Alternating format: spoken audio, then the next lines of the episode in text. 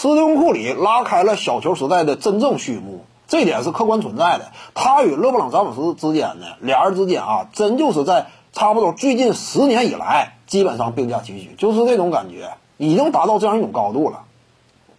你看没看到？就是比赛过后啊，达米安·利拉德上去热烈慰问，对不对？虽然说我被你亲手击败，再度呢似乎说扮演了背景的这样一种角色，但是利拉德呢对于库里啊依旧是嘘寒问暖啊，谈一下你现在如何什么样的感受啊？再次击败我呀，啊，内心当中有什么想对我说的吗？啊，上去这个呃套个近乎，利拉德。那么利拉德他为什么啊在库里赢了他之后展现出来的这样一种风度呢？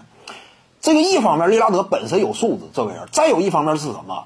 就是想碰呢，你也得挑人。就一般来讲都是这样啊，说俩人之间互相怼呀，等级明显差的多，你不没法怼的，对不对？你比如说现役啊，没有人敢怼勒布朗詹姆斯，就是正八经的场上球员没有敢怼勒布朗詹姆斯。以往再早些年或许有，二零一六年之后啊几乎没有，没有敢怼詹姆斯的。这就是什么原因？没有办法怼不起。就是这个球员等级太高，我怼的话我是自寻其辱。为什么詹姆斯等级高？看没看到《三体》呀？《三体》当中有一句话嘛，有一种形容，那就是一旦说啊鱼已经离开大海上岸了，它就不再是鱼了。啊，再有一点什么？人类一旦说飞向太空，到呃飞船当中生存了，你也不再是普通的人类了。詹姆斯现在就这种感觉，因为詹姆斯呢，他属于哪种？就在球员这个群体当中啊。你一旦说已经一脚踏足到与迈克尔乔丹争夺球王的这个范围，你就不再是球员了，就这就这种感觉。因为迈克尔乔丹公认篮球之神，啊，詹姆斯现在他已经是长期霸占这个领域的话题氛围了。那这就说明什么？詹姆斯当下就这样一种身份，不是不能说不是人，而是说不是正常球员了。就他已经一脚踏足到什么感觉？半仙儿的这样一种程度。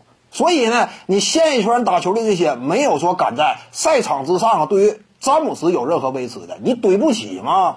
就包括库里在内也怼不起。但是呢，就是现役除了詹姆斯以外，你真说还有另一个，就是其他大部分球员啊，是基本上怼不起的，那也就斯通库里了。因为这些年有目共睹嘛，连续五年率领一支原本不被看好的球队，与半仙儿勒布朗詹姆斯连续大战，这就是库里啊，他的这样一个成绩。为什么达米安利拉德败了之后，对不对啊？他没有立刻爆发，展现出啊啊与对方啊这样一种不服不忿的心态？为什么没有？打服了。